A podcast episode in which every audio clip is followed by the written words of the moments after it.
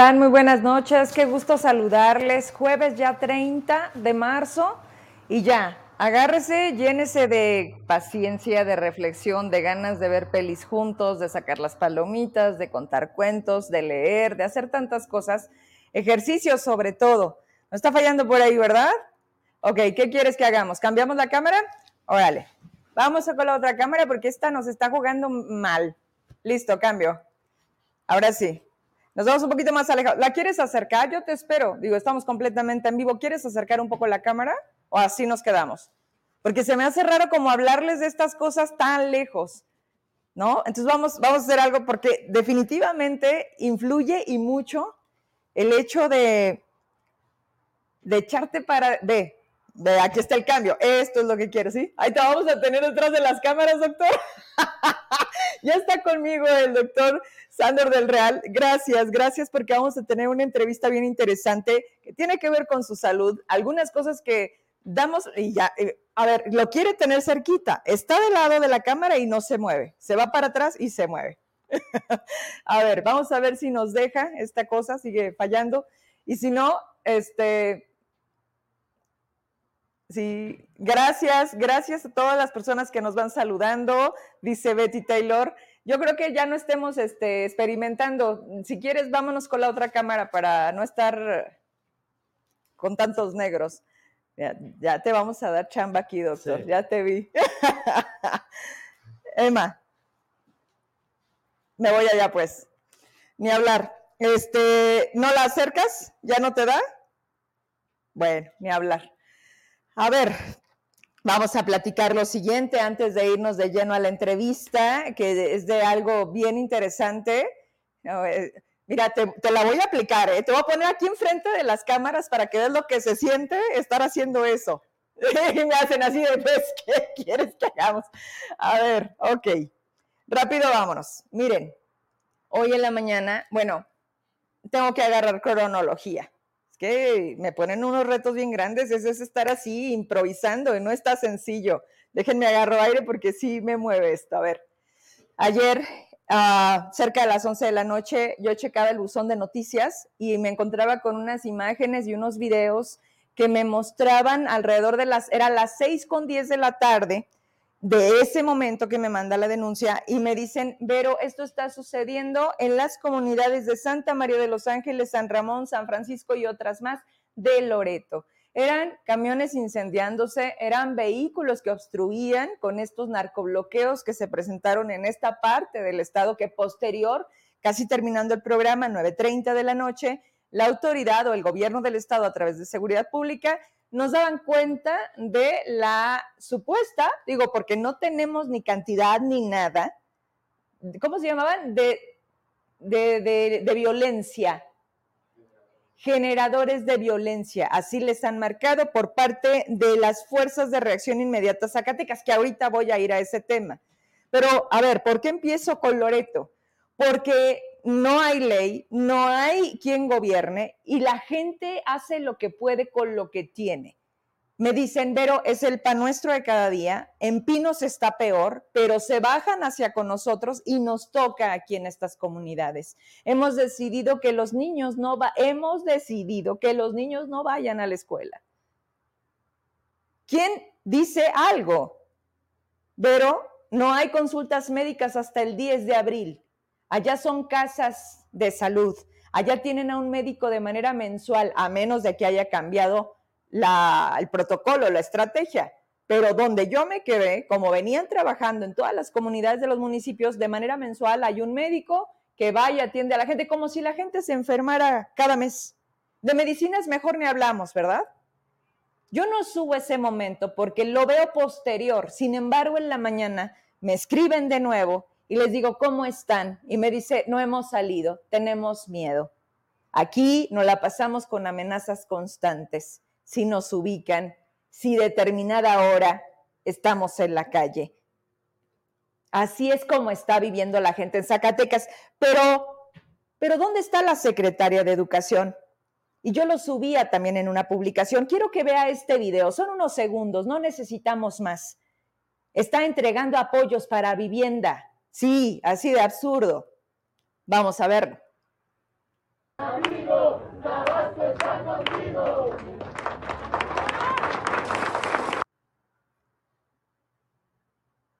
Tabasco está contigo. ¡Oye, amigo, Tabasco está contigo. Esto fue ayer, fue en el municipio de Tabasco. Yo les dije que habían ido a, llevarle cemento a algunas comunidades de Monte Escobedo. ¿Qué tiene que estar haciendo ahí la secretaria de Educación? ¿Qué no se supone, dice el gobernador, a los diputados, que deberían de estar trabajando en las cosas realmente importantes?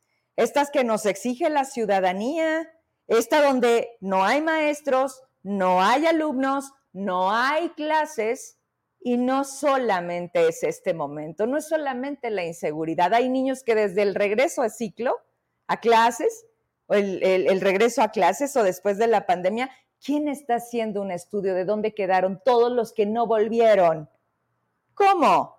Si la secretaria está en eventos donde no tiene nada que hacer, porque hoy resulta que mostrándole este respaldo de véngase a usted nadie la quita, juicio político pura madre, ¿qué es eso? No, no, no, no, no, aquí soy yo.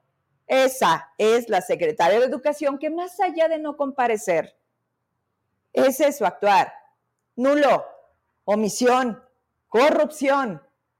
Y el Loreto, como en otras partes, no hay clases por decisión de los propios padres, por garantizar la vida de nuestros hijos. Así está Zacatecas. Pero mire, seguimos caminando. Yo la verdad, se me hace muy rara esta tribuna. A ver si usted la conoce. Vamos a ver dónde está el diputado Marco Flores, alzando la voz por Zacatecas. Le regalo unos segundos de este video.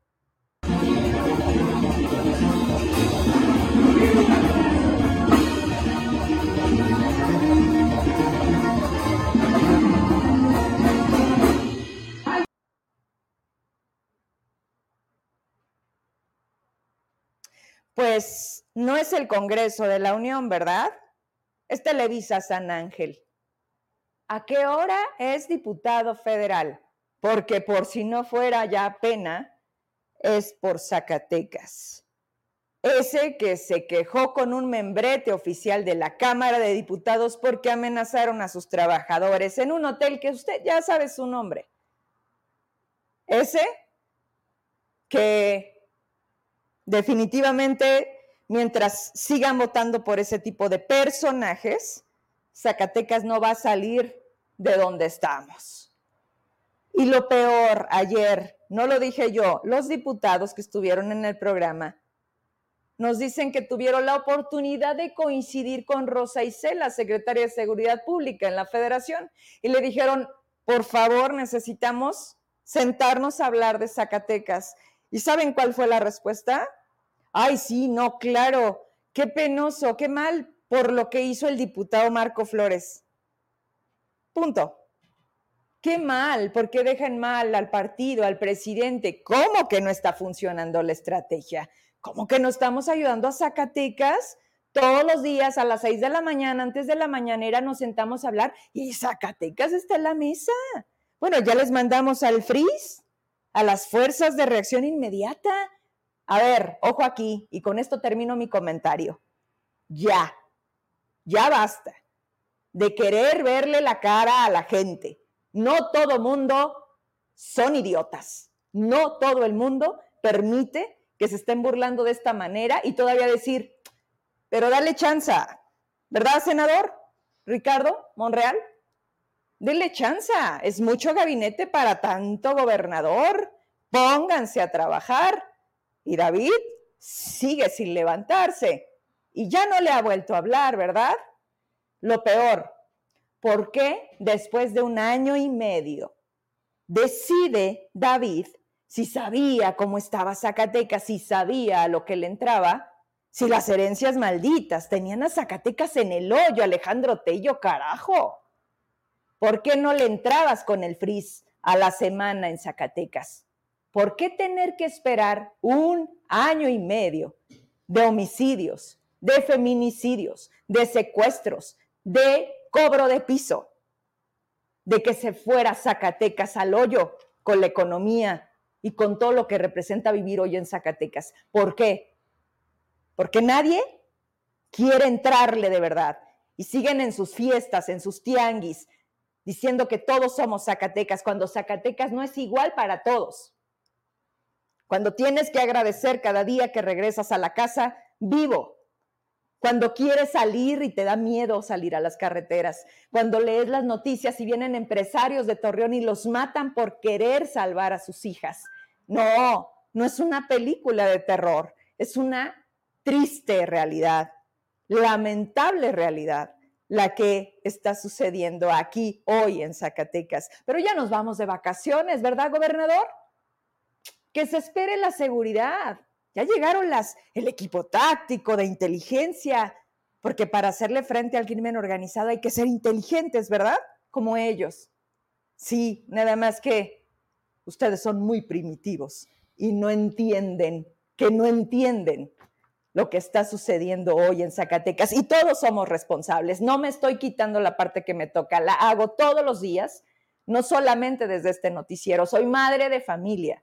Intento dar un ejemplo, respeto, valores en mi casa a mis hijos y con quien intentas convivir en una comunidad jodida, podrida, egoísta, en la que volteas y dices, si yo estoy bien, lo demás me vale. ¿Quieren seguirle así? nos dijeron lo que sigue y no tarda tanto si no hay reacción. Se llama autodestrucción. Hasta aquí me quedo. Gracias por escucharme, gracias por seguirme y la verdad es que no es para menos. Ya llega un momento en el que dices, ¿hacia dónde va esto, Vero? No lo sé. Me encantaría tener una bola y decirles que va a mejorar. Y me encanta cuando me dicen, Vero, todo pasa, esto va a pasar también. ¿Cómo quieren? que nos quedemos aquí sentados esperando a ver quién reacciona, a ver quién lo hace por nosotros o empieza a hacerlo usted también desde la parte que le corresponde, respetándonos mínimo cuando salga a la calle. Doctor, gracias por la espera. Vente para acá conmigo. Así que no quede duda. Vamos a abrir la cámara. quería... ¿Cómo estás? Bien, ¿y tú? Bien, contenta de tenerte. Yo también. Eh, con mucha impotencia, con muchas emociones, con cosas que de verdad, ¿cómo le haces? El otro día estuve contigo en el hospital. Estaba platicando con el doctor y en eso me dice, pero tengo, era una cirugía y vas a prepararte, te estaban preparando al paciente. Y le digo, ¿cómo le haces para cambiarte el chip? y dejar de estar aquí echando relajo, digo, en un sentido de, gracias por tu confianza que en poco tiempo la verdad hemos logrado, pero es otro, o sea, se mete y es como cuando a Vero Trujillo le prende la cámara. ¿Qué haces? ¿Respiras? ¿Tomas agua? ¿Te aventas unas lagartijas? ¿Qué, Doc? Aprieto un botón y prendo otro. sí, ¿no? pero, pero soy Sandor y acá soy el doctor Sandor. Ya sé, pero ¿cómo fue este proceso en el que obligadamente tienes sangre en tus manos, tienes, ves a los cuerpos enteros, pero sobre todo tienes vidas en tus manos. Es preparación, es preparación y esa lleva pues años, lleva esfuerzo, lleva guardias, lleva desveladas, lleva quemarte las pestañas en la noche, lleva vivir este, esas miles de historias en cada guardia de, emociones, familia, este, situaciones complejas, enfermedades, cirugías, de todo. Y pues es como, como estar en la guerra cuando estás en la residencia y cuando estás en la carrera y es una preparación que te lleva más de 10 años. Además, súper largo. Y, pues eh, eh, aprendes, aprendes a, hacer uno en casa, a hacer uno en el hospital, a hacer uno de vacaciones, a hacer uno en fin de semana. ¿Qué, qué es eso? ¿Vacaciones? ¿Qué es eso, bueno, pues, aprendes a andar en short en, en, el, en la plaza. En la plaza, este, y al día siguiente andar en el hospital en Pitufo. Y pues es, es preparación, es, es, este, eso. Oye, la salud lamentablemente en este país no es prioridad llegamos a un punto en el que ya hasta que duele o hasta que ya es grave. Pero tenemos un tema, porque quiero decirles la dinámica.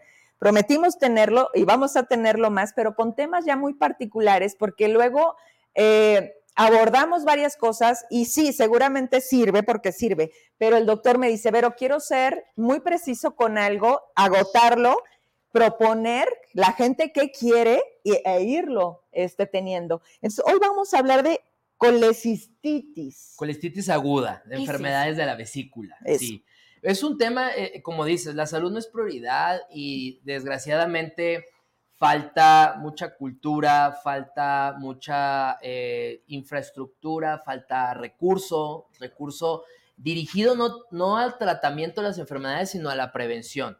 Este, a concientizar a las personas que evidentemente es muchísimo mejor prevenir que tratar. Sí. Y es muchísimo mejor prevenir que lamentar, ¿no? O sea, ya cuando eh, eh, se tiene que hacer un tratamiento, pero este tratamiento ya está retrasado, es un manejo tardío y este manejo tardío te deriva complicaciones que pueden derivar en otras condiciones, mayor estancia hospitalaria, mayor eh, recurso este, para el tratamiento de las enfermedades, mayor prolongación en la recuperación, incluso hasta complicaciones ya más severas que pueden repercutir en la vida de los pacientes, definitivamente. La estancia larga en los hospitales es eh, garantizado que agarras bacterias y demás. Sí. ¿Cuánto es el tiempo en el que sanamente estamos hablando de sales con lo que entraste? Obviamente aliviado, ¿no? Sí, sí. Porque, ay, doctor, nos ha tocado enfrentarnos a algunas cosas que más allá de nosotros o no sé qué esté pasando. Luego también que dices, oye, es que ya está bien, ¿por qué no me lo das de alta? No hay que permanecer en observación. Cada paciente tiene un tratamiento distinto, pero ¿qué tiempo es lo sano que se prolongue la estancia? E, es, muy variable porque, como dices, una estancia hospitalaria que se requiere prolongar por una complicación de, un manejo tardío, mm. es decir, una vesícula que no se atendió a tiempo y que se pudo haber operado en el primer episodio de, manifestación de la enfermedad y que resulta en dos, tres, cuatro episodios, años de vivir con el dolor, el dolor y a sabiendas que tienes un problema, que luego puede repercutir en una complicación como pancreatitis y que luego puede repercutir en que te tengan que operar de la pancreatitis y que estés con el abdomen abierto y que esto te prolongue tu estancia y que después estar en el hospital pueda derivar en que adquieras una bacteria intrahospitalaria mm. y, hay un desenlace fatal. Entonces, el tiempo es muy variable. Generalmente, cuando es un tema de vesícula, de una cirugía de vesícula, la estancia prolonga, la estancia más o menos es de 24 horas, cuando todo sale en, términos de lo esperado, ¿no? Un paciente llega, se opera, al término de 4 a 6 horas puede empezar con dieta, al tolerar la dieta se puede progresar y ya teniendo en cuenta que ya está progresada la dieta, que hay movimiento intestinal, que el paciente canaliza gases o incluso evacúa, indirectamente nos dicen los médicos que el intestino está funcionando de manera adecuada, que toleró la comida y si los signos vitales están bien, la frecuencia está bien, la presión está bien, pues eh, nos da un parámetro que el paciente está en hemostasis, o sea, en, un estado eh, satisfactorio para ser egresado. Si alguno de estos parámetros no, eh, no lo encontramos, podemos sugerir una valoración o un, prolongamiento de la hospitalización para eh, vigilancia de 4, 8 horas, 16 horas o 24 horas. Si el paciente presenta fiebre, hay que esperar a que esa fiebre sea solamente un pico aislado y no sea un dato de una infección en activo, exactamente. Entonces a veces eso se puede prolongar 24 horas más. Bien. Esto deriva sobre todo eh, en, en, tratamientos que no se hacen a tiempo. Es decir... ¿Cuántos te llegan de esos? La, la, gran mayoría. La gran mayoría son de urgencia. La gran mayoría son pacientes que llegan con el dolor agudo, el dolor abdominal agudo. Es el, es el dato pivote, el dolor abdominal agudo dolor en el flanco, en, el flanco derecho, abajo de la costilla, que se puede irradiar o mover hacia la espalda, incluso hasta el hombro. Puede estar asociado a náusea o incluso vomitar. Y a veces vomitan hasta, dicen amargoso, amarillo. Es la bilis, la bilis. La bilis es un ácido la bilis, ¿qué es la bilis? Ahí traigo una diapositiva, ¿qué es la bilis? Tú dices, empezamos sí, sí, sí. La, vesícula es, está en el hígado, es, es, un saco en forma de pera que almacena la bilis que produce el, hígado. El hígado produce esta bilis para poder este, digerir sobre todo las grasas y las harinas. Esta bilis está formada de agua, de colesterol, de ácidos biliares. Estos ácidos biliares son los que tienen esta característica o esta, este colorcito, este colorcito que deshace las grasas, oh. ¿sí? Este, también se forma de otros, de otros, este, otras sales, este, sobre todo hay pigmentos y sales de colesterol. El colesterol es el, es el principal eh, componente de la bilis, ¿sí? Además de los pigmentos biliares. Los pigmentos biliares es lo que le da el color amarillo. Estos pigmentos biliares pintan la orina de amarillo y al digerirse en el intestino se vuelve café y por eso las evacuaciones son cafés. Ok. Entonces, esta bilis se almacena en la vesícula. Cuando nosotros comemos, la bilis, se, la vesícula exprime y, y drena toda la bilis para que se empiece a digerir y pueda su- suceder el proceso de la digestión. Mientras sucede un ayuno prolongado, por ejemplo, o mientras haya un exceso de, de sales de colesterol circundantes en el intestino por absorción mayor de colesterol, este colesterol va a ser más elevado en la bilis. Entonces, este colesterol está más concentrado en la bilis. Esto es, yo siempre le digo a los pacientes, es como el agua de horchata. La dejas ahí y se empieza a precipitar, hay un sedimento de estas sales de colesterol Sí. y este sedimento empieza a formar arenillas, lodo y posteriormente piedras. Esas son las famosas piedras. de Esas la son las famosas piedras de la vesícula o litos, litos biliares. De ahí deriva la colelitiasis, litiasis de litos, ¿no? Hay muchos nombres, son medio confusos, la colelitiasis, la colecitis aguda, la coledocolitiasis y todo esto, pero deriva en que la colelitiasis es la característica de tener los litos dentro de la vesícula, como vemos en la pantalla. Estos litos en la vesícula biliar. Así se denominan, colelitiasis. Y hay gente que sabe y que vive con litos en la vesícula. Es diferente a la colecistitis. Y a la colitis. La colitis es la inflamación del colon. La apendicitis es la inflamación del apéndice. La Sí. gastritis es la inflamación del estómago. Todo lo que termina en itis es inflamación. Entonces la colecistitis es cuando ya está la vesícula inflamada, asociado a piedras en la vesícula. Esta, esta inflamación ya genera un dolor abdominal agudo. Esta inflamación en la pared de la vesícula, por las piedras que están adentro, ya es un proceso agudo. Aquí es cuando ya se tiene que operar en agudo. Es cuando ya es una urgencia. De ser un procedimiento que se puede hacer electivo, cuando dices, yo tengo colelitiasis, yo tengo piedras en la vesícula y me quiero operar electivo o programado, donde un procedimiento puede durar 30, 45 minutos y el alta puede ser el mismo día, puede hacerse cirugía ambulatoria. Ahora con las técnicas Claro. novedosas que tenemos de la paroscopía avanzada, de mínima invasión, eh, con orificios pequeños, sin tanto dolor, sin tanta pérdida de sangre, sin tanta eh, estrés quirúrgico al cuerpo, el paciente se recupera muchísimo más rápido. Entonces es posible. Pero cuando es un procedimiento agudo, esto cambia totalmente. ¿Por qué? Porque Claro. el cuerpo ya está en estrés. Y luego el procedimiento quirúrgico lo pone más en estrés.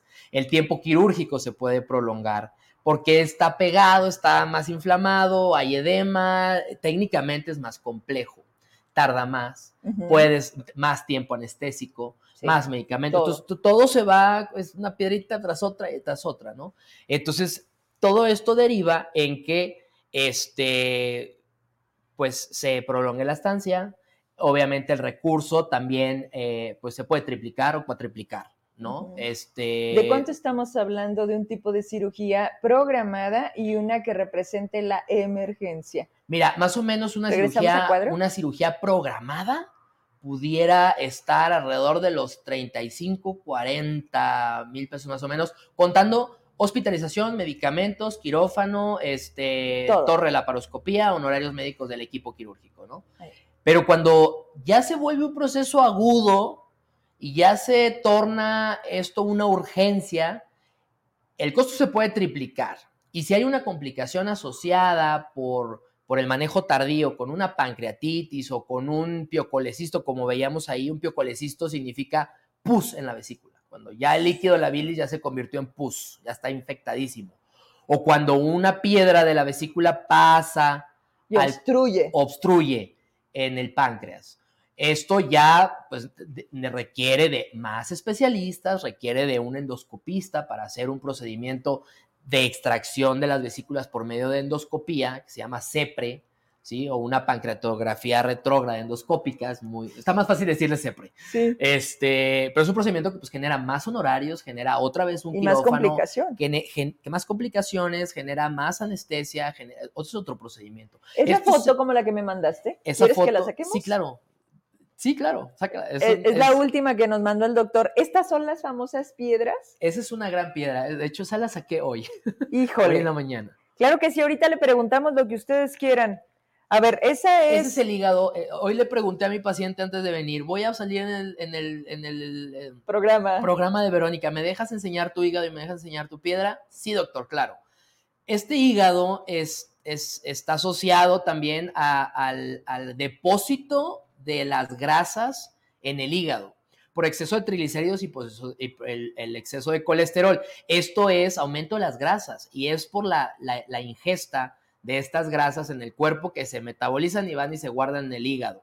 El colesterol en exceso puede y tiende a formar piedras, asociado a sobrepeso, obesidad. Sin ejercicio. O Sin sea, es mala alimentación, mala no alimentación ejercicio. sin ejercicio. También hay factores relacionados, sobre todo los factores más comúnmente relacionados son edad fértil, mujeres sobre todo, mayor riesgo, mujeres. mayor riesgo. Este, en edad fértil, eh, alrededor de los 40 años, eh, 35, 40 años, 50 años, y este, que tengan obesidad o sobrepeso.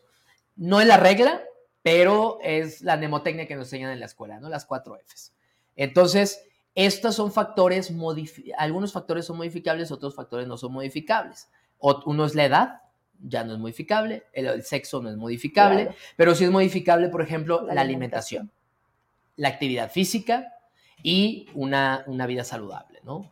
Este, eh, eh, son muchas, muchas cosas, muchos factores que pueden propiciar a una persona a desarrollar piedras, tanto genéticos también tienen Ah, ¿también? relacionados, está relacionado de que pues llega familia de que a mi mamá le quitaron la piedra, a mis, a mis tías y a mis abuelos y todos nos han operado de la vesícula. ¿Por qué siempre se hereda asociado. lo malo, Doc?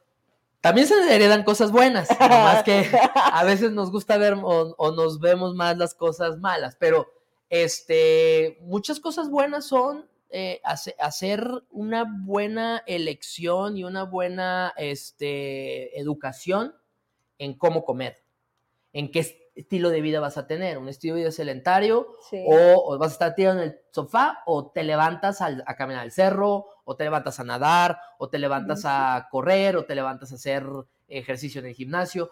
Son elecciones Sí. todo el tiempo. Yo tengo un hashtag que- con amigos que, que- que es Elige Salud y a todo el mundo le digo hashtag Elige Salud porque todo el tiempo tiene- tienes la posibilidad de elegir.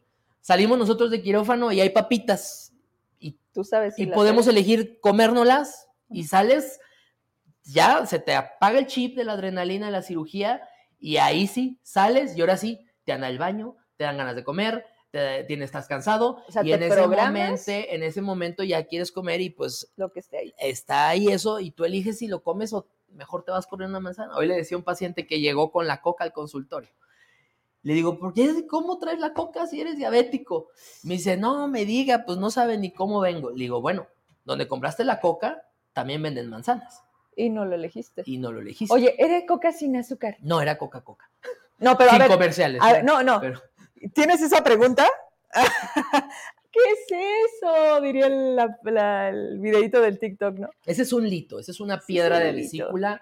eh, está formado meramente por sales de colesterol. ¿Sí?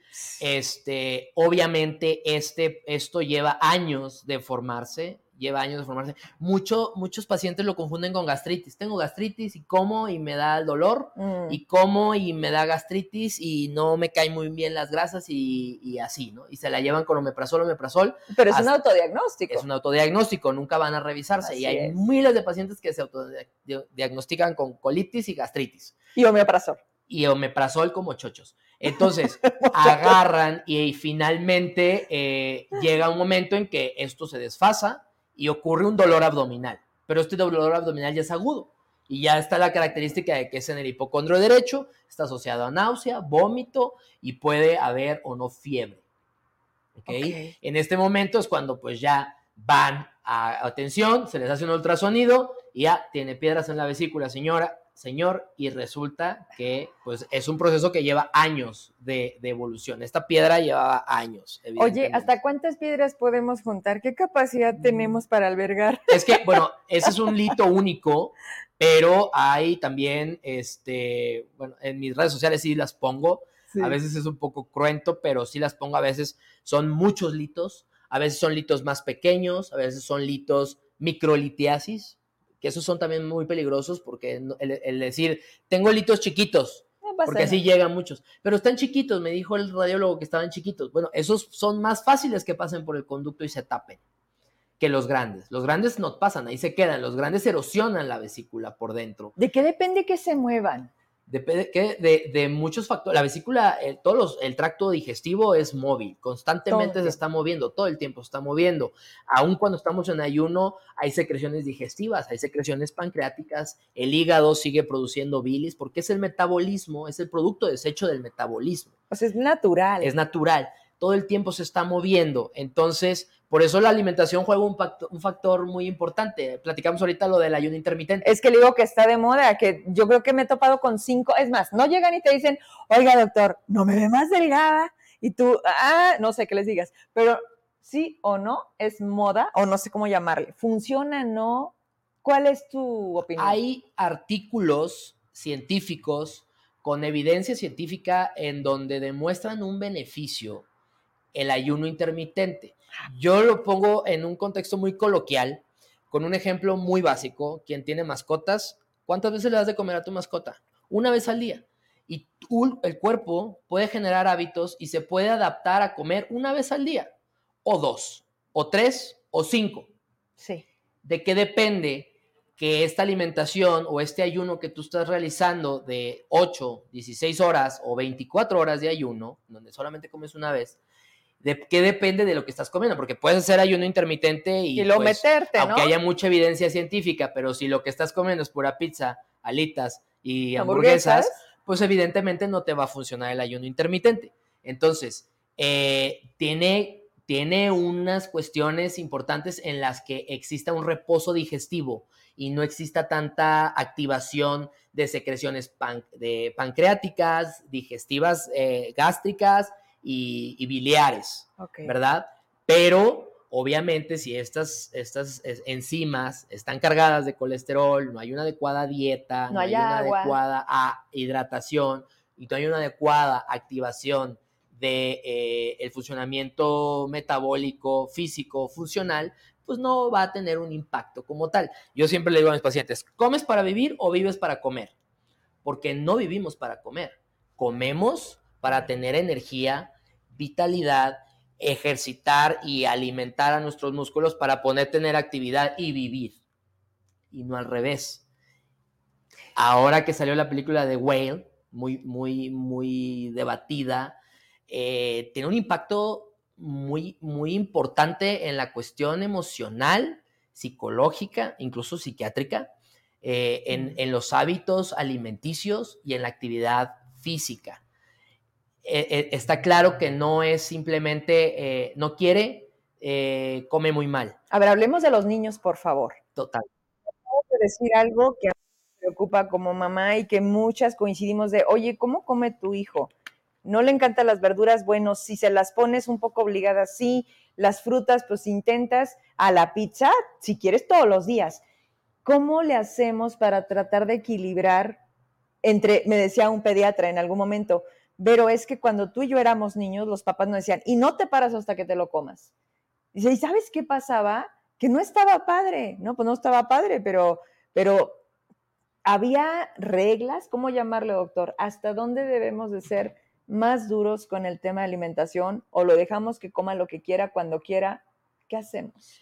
Yo, yo eh, soy de la idea de sí tiene que haber una educación, así como la hay en la escuela y así como se inculcan valores, aptitudes, este, y, también hay que inculcar hábitos eh, nutricionales, también hay que inculcar que eh, los niños sepan elegir que sí le es bueno a su cuerpo, cómo cuidar su cuerpo, ¿sí? Cómo cuidar su mente, qué sí le ayuda a cuidar su cuerpo y qué alimentos no. No estoy diciendo que la pizza sea esté proscrita. Hay maneras de prepararla que no sea tan dañina, ¿no? O sea, e, evidentemente hay muchas opciones de, de, de hacer que los niños puedan tener una alimentación saludable pero va más enfocado en, la, en el inculcar valores de actividad y de, elegir, elegir alimentos saludables y elegirlos, de, saber por qué. Oye, ¿por qué estamos comiendo brócoli? A ver, pregúntale al internet, al Siri, al Alexa, al Google, lo que quieras, ¿por qué tiene el brócoli? Que el niño sepa que tiene el brócoli y por qué se lo estás dando, ¿no? Aunque no le este, encante, o buscas cómo hacérselo atractivo, que con un este gravy, que con alguna cosita. Hay maneras, digo, hasta, digo, las mamás sabrán eh, sus trucos y, hay gente muy este, hábil. y muy este, creativa, creativa para, para hacer que los niños eh, coman de manera saludable. Pero sobre todo es lo cultural y evidentemente el, recurso que existe para derramar esta información en manera colectiva, eh, poblacional en general, de, de, sí ofrecer, ofertar esto, ¿no? Y porque ahí sí hay campañas o comerciales de alimentos que los ves en la tele y dices, ¿por qué están anunciando eso? Eso no les es bueno a nadie. Y porque no hay campañas donde digan, oye, las fresas tienen esto, esto y esto y esto o los, las mentadas superfoods, ¿no? Los superalimentos. Pues son superalimentos porque tienen esto, esto y esto y ayudan antioxidantes y tienen vitaminas y tienen omegas y tienen, pues, productos propicios, apropiados para el cuerpo. Le dan un segundo para decir, come frutas y, come frutas y verduras. Menos de un segundo. Menos de un segundo. ¿Por qué? Las políticas públicas de los gobiernos, ¿en qué están asentadas? a, la prevención es donde siento que es eh, donde falta. Pero siempre, sí, sí. cuando tú eras niño, todo el tiempo. Hoy nuestros hijos, sí. y dices, ahora resulta que la Alexa va a venir a educarlos. Imagínate. A ver, oye, ¿la colecistitis le puede dar a los niños? Sí, sí, sí he tenido pacientes con colecistitis que 11, 13 años, el menor de 11 años, el menor de 11 años. Y fue un, tema de alimentación. Fue un tema de alimentación. Eso lo operé en el hospital general, cuando, este, en alguna época, sí. Este, me ha tocado de 14 años. Ahorita tenemos mucho el tema, el problema de la obesidad infantil. Es un tema importantísimo. Estamos en una pandemia, lo dijimos la vez pasada, una pandemia de sobrepeso y obesidad. Y desgraciadamente está sesgado el decir que la obesidad es una enfermedad y incluso hay memes, TikToks y Reels en Instagram de, doctores que, que eh, al decirle a un paciente que tiene obesidad, el paciente se molesta y lo tachan de, gordofóbico y no es eso, es, es un tema de salud, es un tema de salud pública, es un tema de prevenir. Entonces, este, sí faltan políticas públicas para la prevención, para el diagnóstico apropiado y el tratamiento a tiempo, eh, evitar el tratamiento tardío, porque finalmente cuesta más caro atender las complicaciones que prevenirlas, totalmente. Cuando las atienden, a ver, esto que estamos viendo, platícame. Ese es un procedimiento de colecistectomía, es decir, quitando la vesícula biliar, es una cirugía electiva no hay inflamación, no hay sangrado, es algo muy factible, parece que estamos jugando Nintendo ahí, pero es, es este, muy fácil técnicamente resolver esto y te lleva alrededor de 35 minutos, 40 minutos quitar una vesícula este, en un hígado sano. este, se hace con mínima invasión, son pequeños orificios en el abdomen, tres, cuatro orificios en el abdomen de medio centímetro que, hacen que no tengas tanto sangrado, no tengas tanto dolor y que tu vida vuelva a, recuperarse, al cabo de cinco o siete días, ¿verdad? hay, hay, factores también asociados a, al tiempo de la recuperación. Si te adaptas, si te preparas previamente, si tienes una alimentación saludable o si no.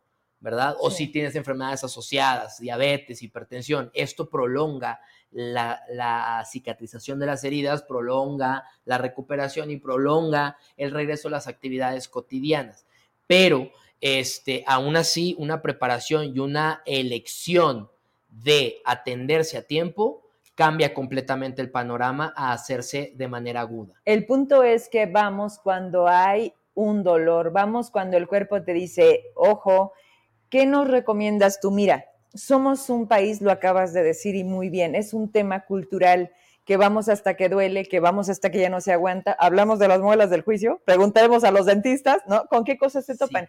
Pero son ejemplos que llegan a ti a un punto en donde dices, oye, no tenemos a veces la capacidad económica, no tenemos esta parte de decir, oye, doctor, no me duele, pero me das una checadita. Oye, de manera anual, así como llevan sus vehículos al servicio, pues dense servicio a ustedes. Yo un día te dije, oye, doc, ando incómoda, esto me está pasando.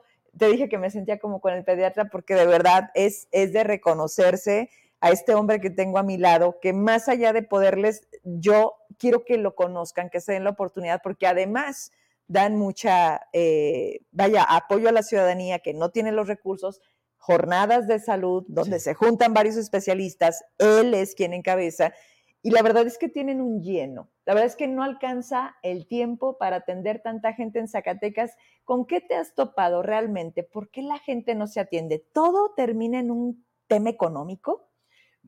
Es también eh, la cultura de prevención, es eh, el tema económico, es eh, los hospitales públicos están abarrotados, están excedidos y, finalmente el, el hecho de, no poder tener otra opción. Mucha gente no tiene otra opción más que acudir a sus instituciones y desgraciadamente, este, y hablo con, todo el conocimiento de la palabra, hay pacientes que están programados a un año. Sí.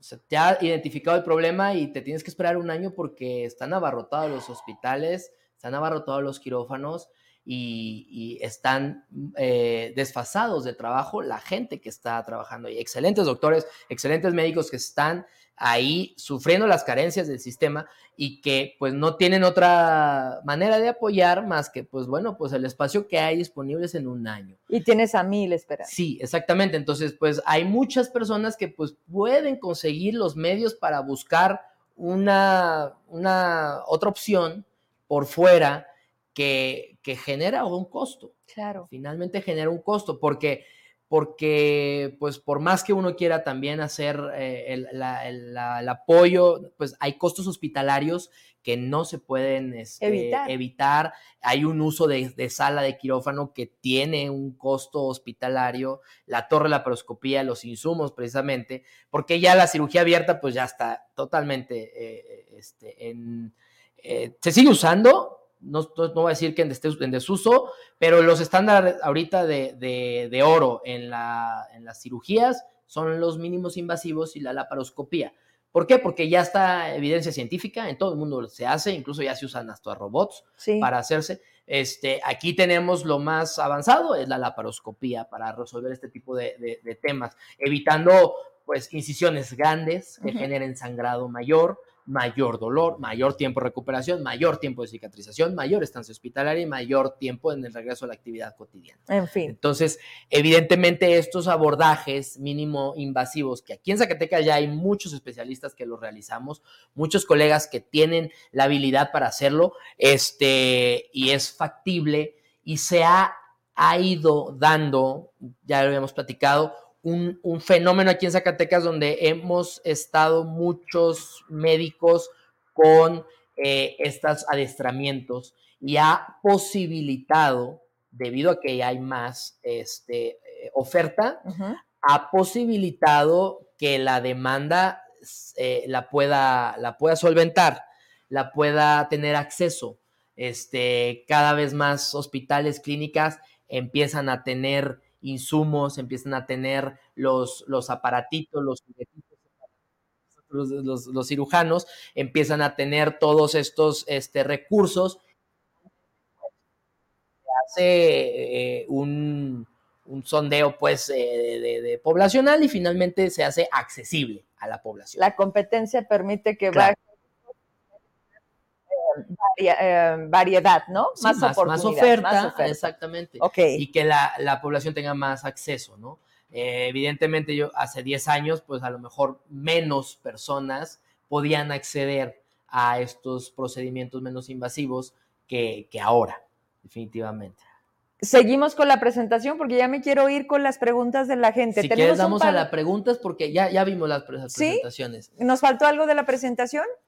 Prácticamente ya lo dijo todo el doctor, ¿verdad? Nada más que queríamos hacerlo como más educativo para que, pero bueno, ¿me ayudas con las preguntas?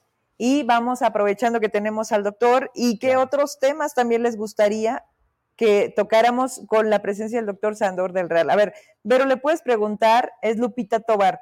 ¿Qué puedo tomar en lo que veo al especialista? Mi médico general me mandó con él porque tengo más de un año colitis ulcerativa crónica inespecífica. Es muy incómodo y ya me dieron diferentes medicamentos, pero no ve mejora.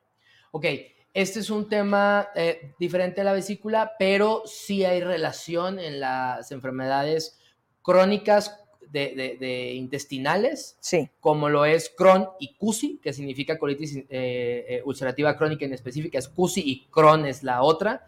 este, están, ¿Pueden estar asociadas a enfermedades de la vesícula? Sí.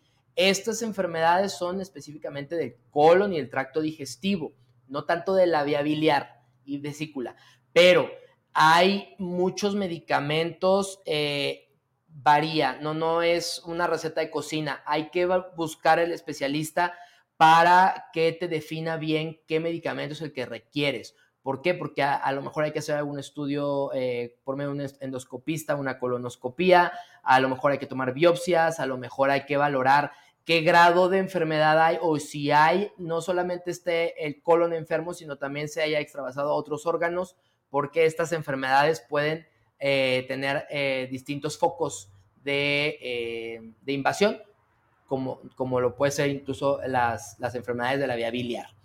Este, sería muy difícil decirte ahorita qué puedes tomar mientras ves a alguien. Es, lo, sugerido es no tomar analgésicos, no automedicarse, porque esto puede enmascarar síntomas y puede haber una complicación y no darnos cuenta hasta ya muy tarde. Ok. Bien, tengo preguntas por acá, ahorita voy con, otras. A ver, y eso también a mí me llama la atención. Ok, estamos hechos perfectamente con cada pieza que debemos de contener, digamos.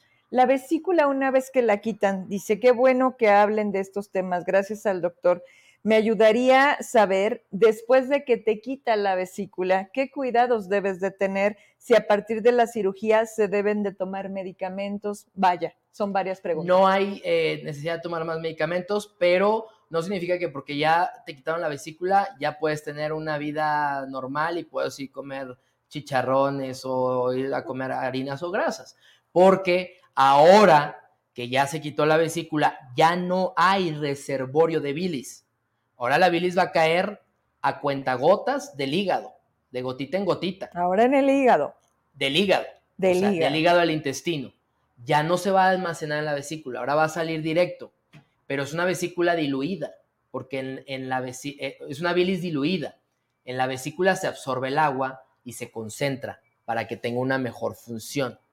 Ahora que no hay vesícula y que no se almacena y que no, además no se concentra, ahora es una bilis diluida y directa. y directa y que va de gotita en gotita.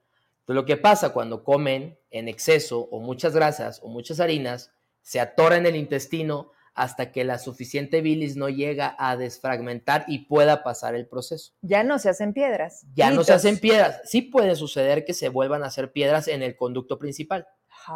Pero la pregunta va derivada a esta, este alimento se puede quedar atorado ahí hasta que la bilis no, esta nueva bilis que es diluida, no la digiere y esto distiende el intestino y puede generar un dolor similar al de la vesícula. A veces le dicen el dolor de la vesícula fantasma. O a veces hay muchos doctores que no, pues dijeron que me la quitaron, pero no me la han quitado porque me, sigue doliendo. Sí se la quitaron, pero usted está comiendo muy mal. Entonces, el alimento no se está digiriendo y está generando un dolor en el en, ese segmento de intestino que se llama duodeno, ahí drena la bilis, en ese segmento de intestino se dilata y genera un cólico y genera un dolor y por el sitio parece un dolor similar al de la vesícula. Entonces, el, ¿qué se debe hacer después de que se quita la vesícula? Pues igual que cuando, cuando tienes la vesícula. Comer bien, evitar grasas, evitar harinas. Perfecto, dice Juan Antonio Fernández Vero, ¿sirven, Sandor, ¿sirven verdaderamente los famosos jugos verdes? los famosos jugos verdes luego forman piedras en, la, en los riñones. Mm, la, el veneno está en la dosis. Están bien los jugos. todo. todo. los, los, jugos verdes son buenos porque tienen mucha fibra, tienen antioxidantes, pero en exceso pueden generar cálculos en los riñones. Pero además no existe nada, nada de lo que tú puedas alimentarte que vaya a deshacer las piedras en la vesícula. O sea, estamos hablando si lo haces cuando ya las tienes, como buscando una solución. No existe. O sea, las piedras ya no se pueden deshacer. Ok, esas se tienen que sacar se tienen que sacar sí o sí. Porque no hay ningún té mágico, ni de gordolobo, ni de cuachalalate, ni pastillas, ni, ni, ni medicamentos mágicos, porque mucha gente se va por eso, por, porque es que la vecina me dijo que me tomara el tecito de, de Cuéntame eso. No, ¿Se pueden expulsar? No se expulsan. A veces es diferente si te va a hacer el diagnóstico un radiólogo y te lo ve otro radiólogo, eh, el, el, que hayas tenido un ayuno al momento del estudio, porque es muy operador dependiente el ultrasonido. Y a veces te pueden decir, no, pues tienes dos piedras grandes. Y a veces te hacen en seis meses otro y te dicen, no, pues nomás veo una. Ah, se me vaciaron. Entonces sí me está haciendo efecto el, jugo, verde. el jugo de la vecina y no en realidad es tema de un correcto estudio. La otra es que no hay, en el tracto digestivo no hay nada que puedas consumir, tomar medicina que llegue al duodeno, suba por el conducto biliar, llegue a la vesícula y deshaga las piedras. No hay nada. No existe. Ok. Entonces, el tratamiento cuando hay piedras en la vesícula y ya hubo un síntoma de dolor es el electivo, quitarla. Bien. Otra pregunta. Daniel García dice, ¿qué tan rápido puedo reincorporarme a mis actividades del día a día después de una cirugía laparoscópica? ¿Y difiere esta, esta reincorporación entre procedimientos? Ok, eh, ¿qué tan rápido? Depende del paciente. Yo siempre les digo, el contexto del paciente es muy importante y todos los pacientes son diferentes.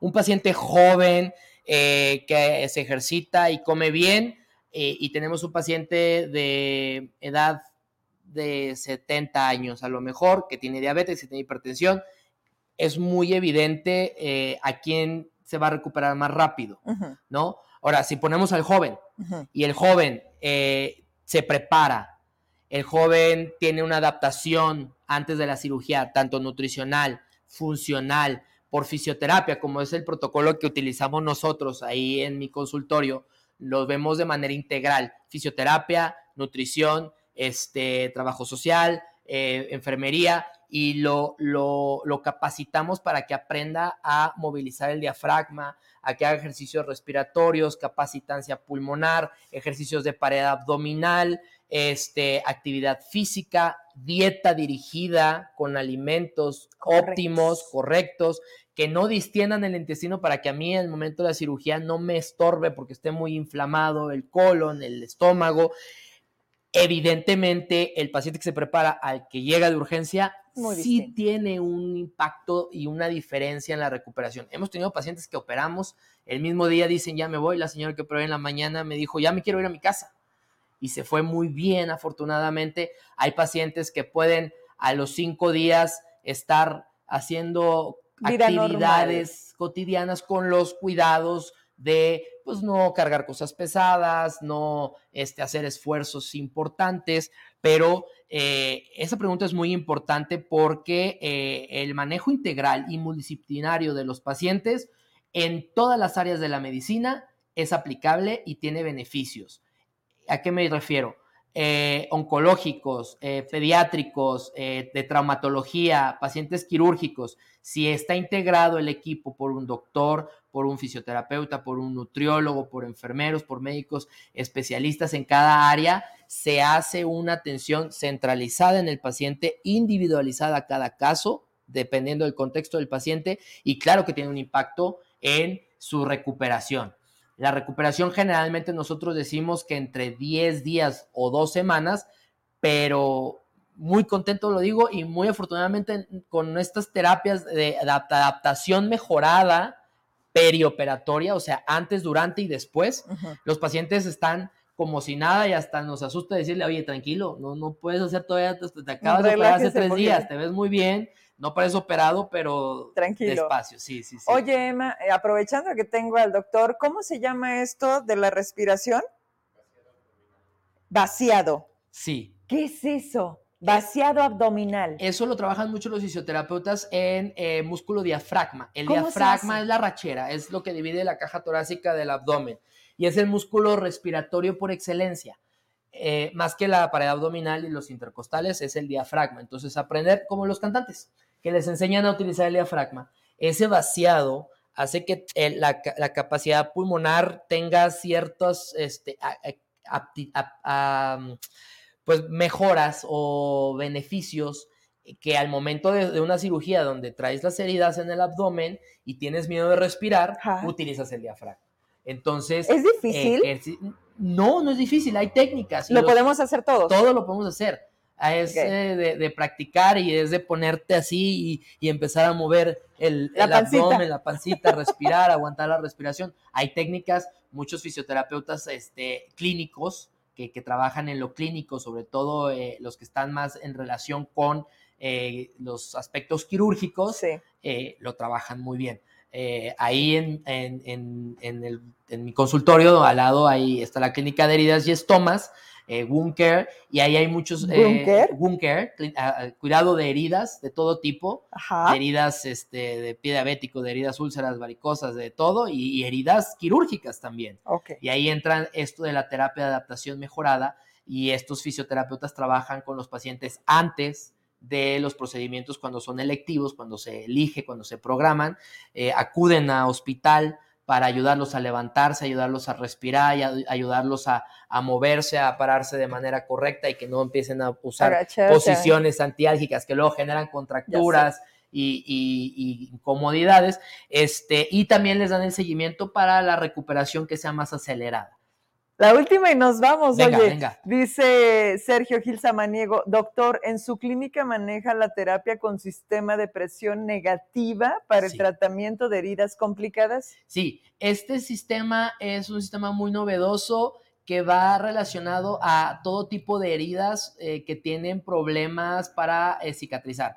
Es, es tecnología, es aplicada en todas las heridas, incluso en heridas quirúrgicas, ya hay muchos artículos científicos que lo denotan como un beneficio de utilizarlo en heridas quirúrgicas inmediatas para cierre de heridas grandes, utilizar la presión negativa y que es, es una esponja que pone un drape especial encima, deja a vacío y con un chupón a una máquina succiona para generar ese vacío, ese vacío aumenta la vascularidad, aumenta la oxigenación y promueve la cicatrización en un periodo de mitad de, tiempo. Lo, de tiempo, sí. El problema de la coagulación, que hay muchas personas que tienen este problema, sobre todo cuando tienen problemas cardíacos. Sí. Ellos también pueden ser selectivos para esto. Sí, sí, sí. Eh, hay, ciertas contraindicaciones, pero en la gran mayoría eh, puede ser aplicado. Y una cardiopatía, por ejemplo, no es, este, no es una contraindicación absoluta. Bien. Quiero atender todas sus preguntas porque de verdad, y nos vamos a despedir para que lo vaya a ver ya si usted eh, ya, ya lo decidió. No hay que esperar a que nos duela, hay que ir a conocerla al doctor Sandor para que confirme lo que les. ¿Verdad que sí? Me encanta, dice Sí, es que aquí está su hijo. A ver, dice Buki.